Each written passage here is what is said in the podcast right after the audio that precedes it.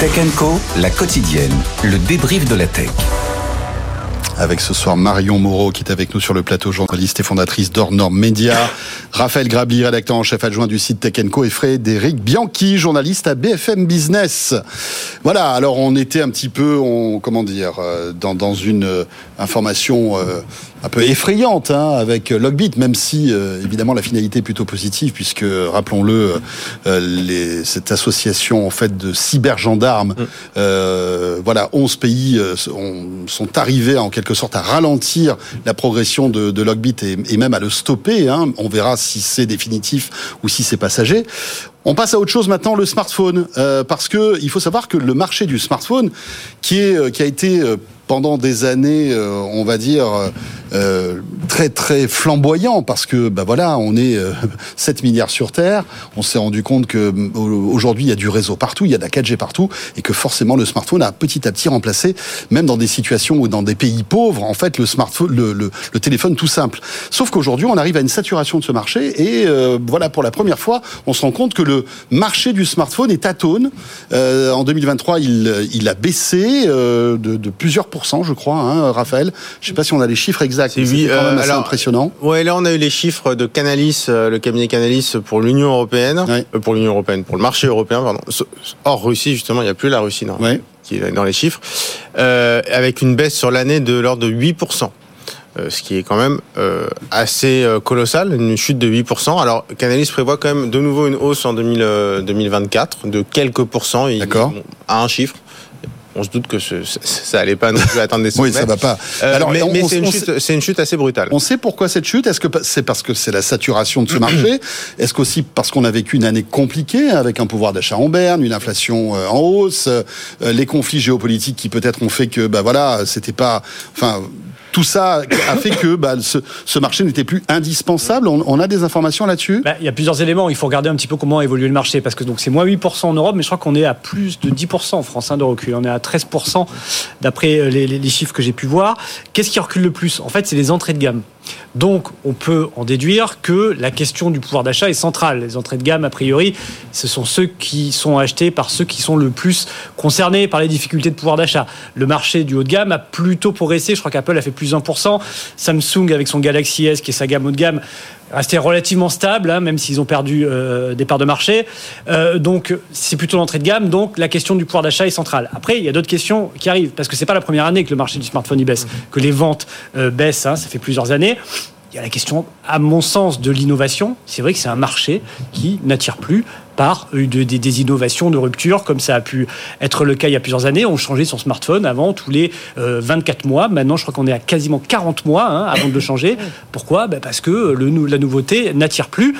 Il y a la question de la seconde main, hein. il faut, il faut, euh, qui, prend un poids de plus en plus important. On est à quasiment 20% euh, en France hein, du marché de la seconde main. Mm. Donc voilà, encore une fois, ben, c'est aussi lié à l'innovation. On va acheter un téléphone reconditionné parce que le, nouveau, le nouvel iPhone, ben, finalement, on se dit, bah, il fait pareil que celui d'il y a deux ans ou trois ans donc je vais le prendre en, reconditionné. C'est pas Donc voilà, tout ça mis bout à bout fait que ben, on arrive sur un marché saturé. Alors ça ne veut pas dire que le marché du le, smartphone est terminé, loin de là. Hein. C'est devenu même une commodité qui a jamais été aussi importante dans nos vies. En revanche, le business du smartphone, eh bien, euh, avec l'allongement de la durée de vie, il y a aussi les constructeurs hein, qui ont rendu les smartphones plus solides. C'est aussi euh, mm. parce qu'on les garde plus longtemps, parce qu'ils tiennent plus longtemps. Hein. Les, les verres sont plus solides. Ils sont, euh, les mises à jour sont étanches. Ils sont étanches. Ils sont résistants à l'eau. Résistants à l'eau, Résistants à l'eau. Attention, ils sont pas ils Sont quand même, on, parlait beaucoup il y a quelques années des débats autour de l'obsolescence programmée. Bah, finalement, la rétrocompatibilité, elle est assez. Euh, mhm. ça, c'est la grosse évolution. Elle, fonctionne assez, assez bien sur des modèles euh, très anciens. Donc voilà, tout ça mis bout à bout fait que bah, on n'achète plus forcément de nouveaux smartphones. Ce qui est problématique, c'est et maintenant, est-ce que les constructeurs vont arriver à recréer le désir? Parce que c'est plus un objet de désir le problème du smartphone. Enfin, moins en tout cas. C'est vrai qu'on voit les conférences d'Apple.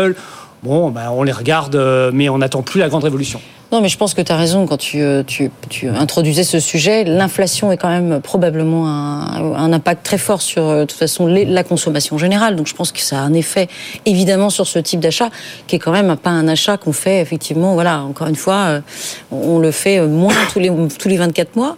Et puis, j'aurais tendance à penser, peut-être que je me trompe, que, effectivement, il y a peut-être aussi eu un ralentissement dans la chaîne de, l'industrie au global.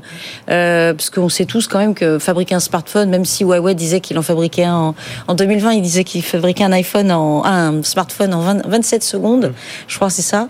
Euh, il n'empêche que non, c'est quand même plus compliqué. Il y a des composants. On dit qu'il y a plusieurs continents pour fabriquer un objet comme ça, parce que ça engage toute une toute une industrie, ah des, des, terres rares aux, euh, aux, puces électroniques qui sont euh, qui sont qui sont compliquées à compliquées à, à fabriquer. Donc avec tous ces tous les, les sanctions américaines sur euh, euh, l'exportation, par exemple, d'NVIDIA, dont on reparlera tout à l'heure, sur la Chine, euh, tout ça, à mon avis, a freiné un peu l'industrie. Et puis Raphaël, l'information aussi intéressante, c'est que Samsung n'est plus le leader dans le monde eh du smartphone. C'est Apple qui est passé devant. Exactement, Apple qui est passé devant Samsung dans l'Union européenne, déjà au niveau mondial, ça on l'a appris il y a quelques semaines, et là au niveau de l'Union Confirmation donc avec Exactement, au quatrième trimestre 2023. Euh, ils sont juste derrière Samsung sur l'ensemble de l'année. Mais sur le sprint final, Apple vient de repasser euh, devant Samsung. Et il y a un chiffre pour moi qui est donné par Canalis et qui valide en fait totalement la stratégie d'Apple, c'est-à-dire la stratégie du, tout haut de gamme mm. quasiment.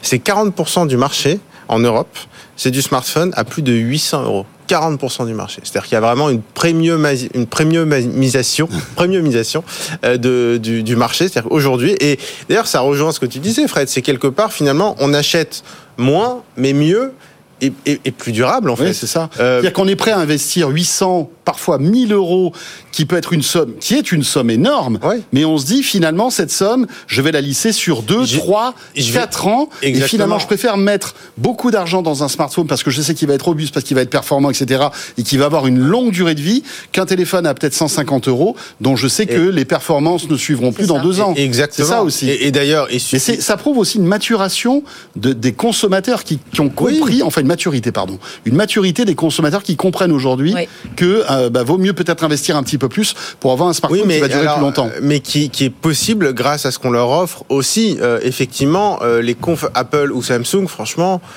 Bon, c'est intéressant, mais il y a, plus de grands bouleversements. Mais le grand bouleversement, mais voilà, mais, mais, le grand bouleversement, c'est quoi? C'est d'avoir un smartphone dont la batterie dure plus longtemps, qui peut être changé assez facilement, mine de rien. Alors chez Apple ou chez Samsung, là, on ne la change pas soi-même, enfin on peut la changer facilement. Les processeurs, on atteint quand même des sommets en termes de puissance qui font que sur d'un modèle à l'autre, on ne gagne plus en termes de puissance. Donc la puissance, elle sert à faire durer euh, le produit. Sur le stockage, sur le cloud, maintenant, on est plus limité ou de moins en moins limité par le stockage puisqu'on est en streaming, etc. Bon, bah l'appareil photo, euh, un smartphone il y a trois ans, un smartphone aujourd'hui, c'est à peu près la même chose. Euh, et puis euh, les mises à jour logicielles, et ça c'est un énorme effort que font tous les fabricants. On, est, on était sur des mises à jour logicielles sur deux ou trois ans. Mhm. maintenant, on est avec des promesses de 4, 5, 6, 7 ans. Et donc ça fait... Et ça, c'est rigolo parce que c'est Apple qui a été le premier à, allonger la durée de vie des smartphones, enfin de ces iPhones, en proposant des mises à jour, 6, ans de mise à jour, je crois, euh, sur iOS, même si euh, Apple ne communique jamais sur la, durée de vie d'un téléphone. Ils le disent pas à l'avance. Ils le disent pas à l'avance. Par contre, dans les faits, mais dans les faits, on, voit que l'année dernière, il y avait l'iPhone. Ce qui est intéressant, c'est qu'Android s'est senti un peu piqué et a réagi. On voit que Samsung et même Google aujourd'hui sont des téléphones avec 6-7 ans. 6-7 ans de mise à jour. Mais parce que la gamme d'Apple, elle est construite. Je disais tout à l'heure, Apple, c'est que du haut de gamme. C'est pas tout à fait vrai. C'est simplement que hmm. le milieu de gamme. Alors, il n'y a pas d'entrée de gamme chez Apple, mais le milieu de gamme d'Apple, c'est le haut de gamme d'hier. Et donc, ils sont obligés de proposer des mises à jour parce que pour que leur milieu de gamme soit performant et compétitif, il faut qu'ils puissent assurer une durabilité minimum. Oui, il ne faut pas oublier que ce type d'objet Apple euh, fait un carton en Inde, en Chine aussi. Hein. Les ventes sont quand même assez bonnes hein, sur ces continents. J'ai plus les chiffres en tête malheureusement, mais on pourra regarder. Mais après, ça marche plutôt pas mal. Hein. L'expérience d'achat, l'expérience du smartphone n'a jamais été euh, certainement aussi bonne qu'aujourd'hui. En revanche, c'est pas ça qui va déclencher le désir d'achat. C'est pas quand Apple dit bah, ma batterie est meilleure, elle va durer plus longtemps. C'est pas ça qui va dans la tête me dire ah bah, tiens il me le faut, à tout... il me faut à tout prix. Ça me fait penser au, au, rasoir quand il rajoutait une lame à chaque fois, une lame à chaque fois. Au bout d'un moment, on en a 6-7.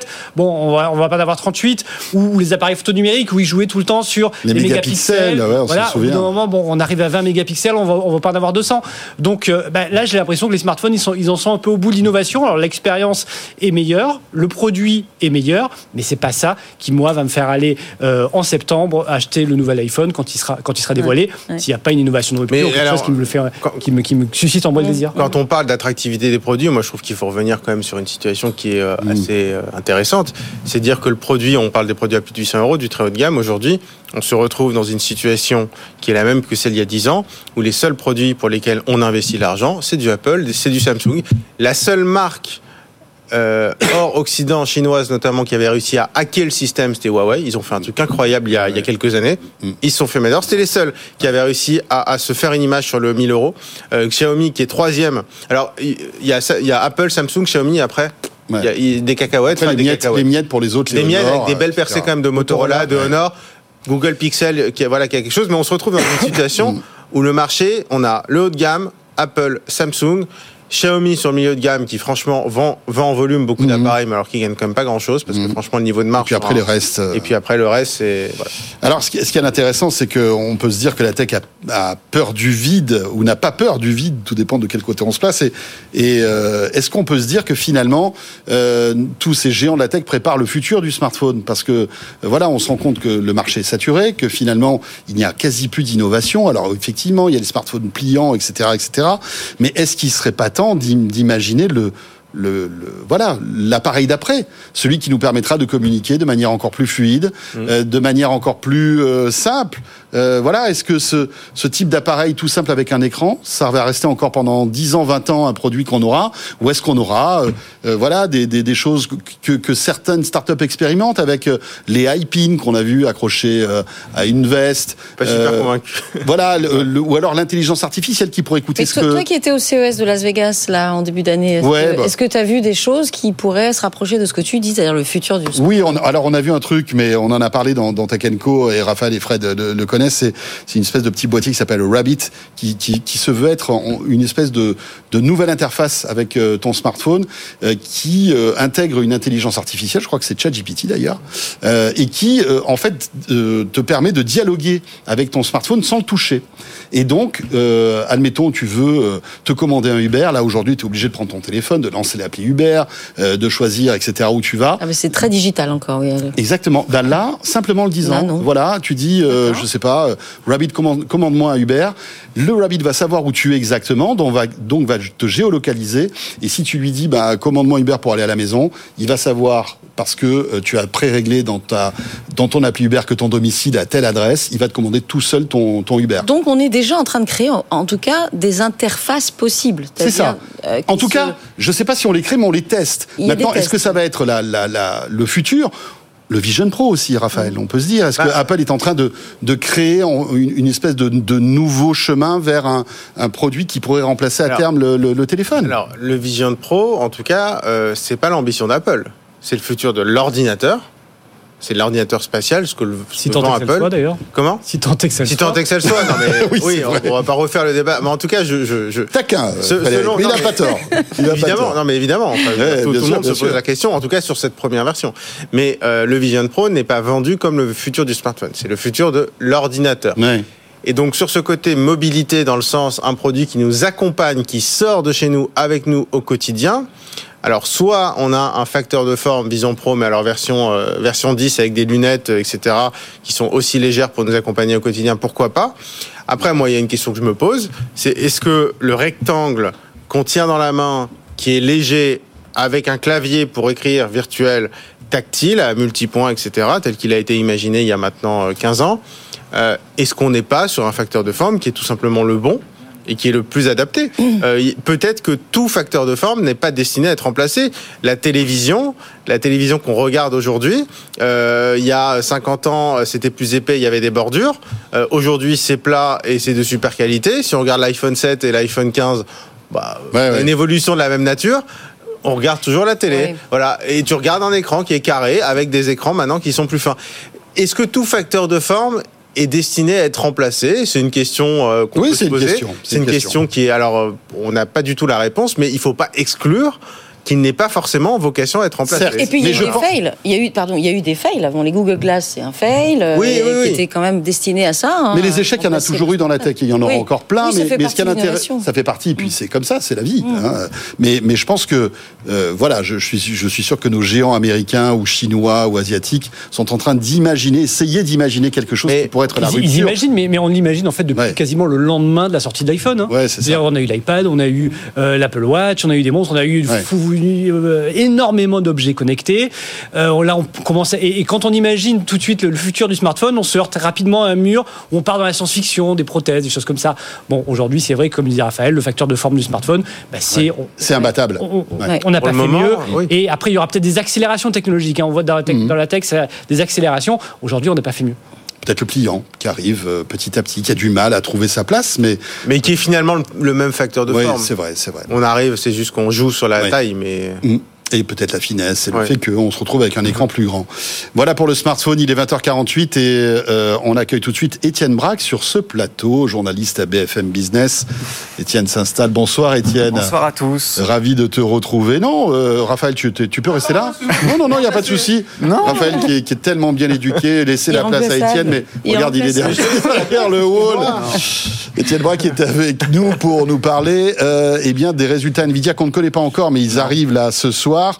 Euh, et on s'attend à des euh, résultats stratosphériques, non, Étienne? Ah bah oui, c'est le moins que l'on puisse dire. Des résultats qui seront publiés euh, ce soir après 22 h après la clôture de, Wall Street. Alors juste pour planter un petit peu le décor et montrer comment ces résultats sont attendus, regardez en bourse que donne Nvidia, plus 40% depuis le début de l'année, plus 224% l'espace d'un an. Et surtout, on a appris hier que Nvidia est devenue l'action la plus échangée au monde, hein, avec désormais 30 milliards de volume. C'est tout simplement énorme.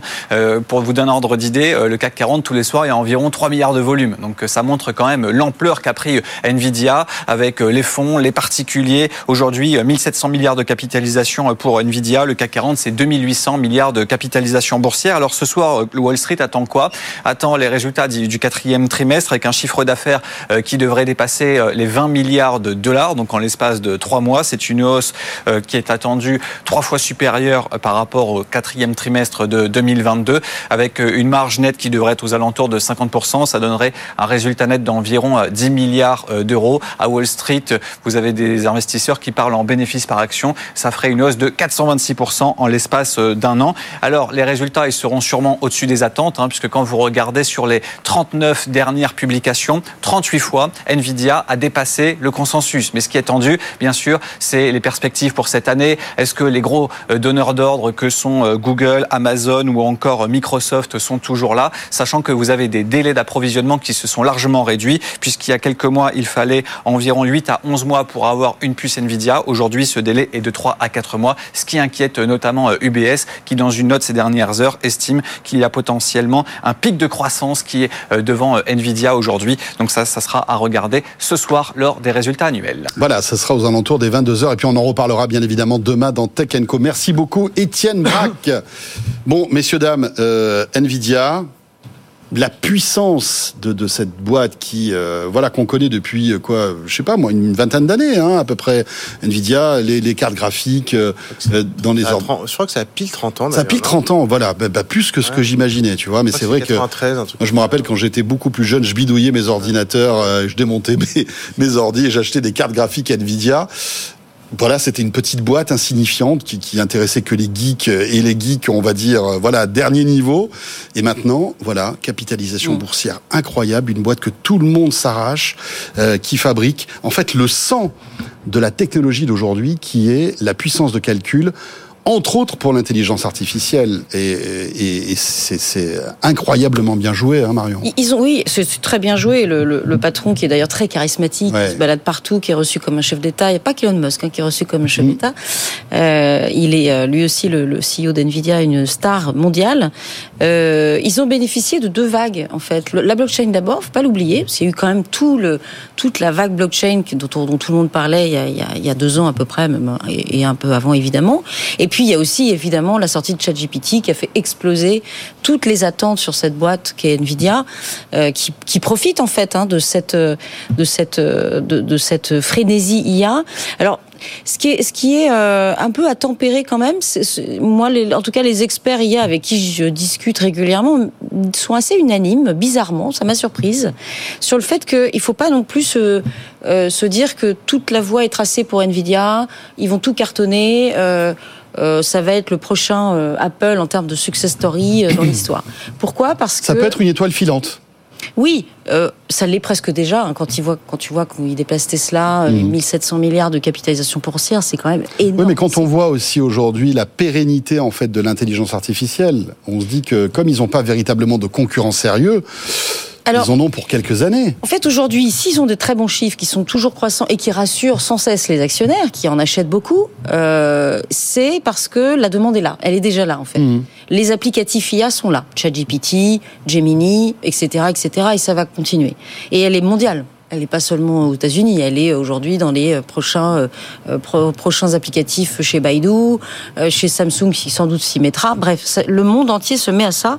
Donc en fait, ils tirent leurs bénéfices aujourd'hui de la demande de stock surtout post-Covid, parce que là, il fallait aller très vite, et c'était pas si simple que ça d'obtenir des cartes graphiques et des processeurs Nvidia. Euh, tout le monde a fait ses stocks, Microsoft en premier, tous les cloud providers mhm. en premier, Amazon, Microsoft, etc., Google ont fait leurs achats chez Nvidia. Et puis maintenant, c'est l'heure des lois de marché, c'est-à-dire peut-être que euh, l'IA ne va pas aller aussi vite que ça, parce que il y, a une thèse qui dit aussi qu'on va peut-être arriver à quelque chose qui va se baisser un peu. On va, on a ce qu'il faut, mais finalement la puissance de calcul, elle arrive, elle est là. Maintenant, technologiquement, on arrive à un premier palier de l'IA. Donc, Nvidia va avoir moins de demandes euh, de hmm. composants. Et puis surtout, il y a de la concurrence. Et c'est ça les lois du marché. Aujourd'hui, il y a, il y a Grok, je crois, c'est ça qui, euh, qui aujourd'hui propose. non, mais c'est le début. C'est plus une réflexion, enfin en tout cas, il n'y a rien de... à moyen terme. Voilà, c'est à moyen terme. Il est sûr que Nvidia a 15 longueurs d'avance, mais elle Quand on voit Intel qui est largué, alors ils ont communiqué aujourd'hui sur une nouvelle structure de, de processeurs qui serait plus compatible avec l'IA, mais Intel a raté complètement ce virage. Oui, Intel, et alors quand ils disent qu'ils veulent dépasser TSMC, franchement c'est à rigoler parce que c'est pas possible en fait aujourd'hui. Non mais on est sur une technologie naissante, il y a une frénésie, enfin dingue. Hein, c'est dingue, oui. Plus 450% le cours de l'action d'Nvidia en deux ans depuis le Covid. C'est vrai qu'il y a 4 ans, Nvidia, ça n'existait pas. Enfin, c'était connu par ceux qui faisaient, qui, font leur PC de gamer euh, pour acheter une carte graphique, mais c'est tout, quoi. Et c'est devenu un géant absolu. Donc là, il y a cette frénésie. Euh, la nature ayant horreur du vide, bon, on parlait de Grok, mais il va y avoir certainement des concurrents. Grok, quand même, ils promettent une puce spécialement dédiée euh, à l'intelligence artificielle et aux applications de langage avec des puces qui seraient peut-être moins gourmandes en énergie. Donc voilà. Mais Nvidia, quand même, est assis sur un tas d'or, 1700 milliards de dollars. Ils vont devoir innover, ils vont devoir acheter. Il va y certainement avoir de la croissance externe euh, dans les mois qui viennent parce qu'il va y avoir des concurrents. Mais ils ont pris une telle avance aujourd'hui. Enfin, c'est colossal. C'est 90% euh, du marché à eux seuls. C'est une rentabilité euh, incroyable. Donc voilà. Après, c'est vrai que ça, peut aller très vite. Hein. Intel a raté un certain nombre de révolutions. Nvidia peut les rater aussi. Mais il semble qu'il y ait quand même une gouvernance assez agile et mm. qui soit, mm. qui soit à l'affût des opportunités éventuelles. Mm. Raphaël. mais après, effectivement, il y a la valorisation et puis il y a les résultats. Euh, les résultats, c'est du concret. Maintenant, donc l'argent il est là. Alors après, il y a la question des multiples, est-ce que la valorisation par rapport au chiffre d'affaires, aux revenus, etc. Mais les, résultats sont là. Donc maintenant, la question c'est qui paye, parce que l'argent il arrive.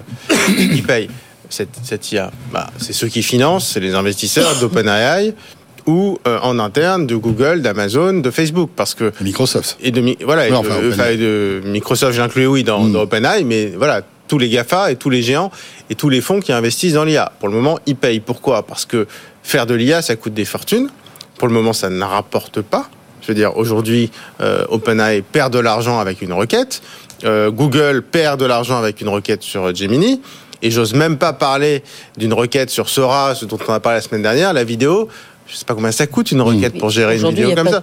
voilà. et, encore une fois, ça coûtera beaucoup moins cher. on peut même pas le faire, c'est pas encore lancé. Mais ça coûtera probablement beaucoup moins cher demain. Bien sûr. Et on trouvera un modèle oui, il y aura une optimisation sans doute. Mais en attendant, cet argent, il faut bien qu'il arrive de quelque part. Et pour le moment, les gains d'NVIDIA, c'est les investissements de ceux qui sont persuadés que le marché de l'IA va devenir rentable. Donc la question, c'est est-ce que ce marché va devenir rentable Je suis bien ou pas d'accord avec Voilà. toi. Ouais. Et donc si ce marché devient rentable, s'il y a vraiment demain euh, sur Sora qui euh, l'IA qui crée des vidéos assez incroyables, si demain il y a un marché, je sais pas en B2B sur euh, des, des producteurs Hmm. euh, de documentaires, de films, si demain ça rapporte de l'argent et qu'on arrive à vendre, j'en sais rien moi, euh, 20 requêtes pour 5000 euros pour un court métrage.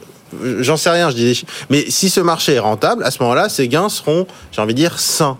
Euh, si ce marché n'est pas rentable, ce sera de l'argent investi qui Nvidia sera grand gagnant en termes de résultats, qui, parce que cet argent il est vraiment dans les poches d'Nvidia, mais derrière, ce seront ceux qui ont investi dans l'IA, dans l'applicatif IA, qui auront mis l'argent, peut-être pour rien, et ou peut-être feront fortune aussi parce que ce sera rentable. Eh bien voilà, on va suivre ça de près, hein, puisque les résultats, donc, euh, ce sera, ce sera aux alentours des 22h. On en reparlera demain dans Tech Co, la quotidienne, bien sûr.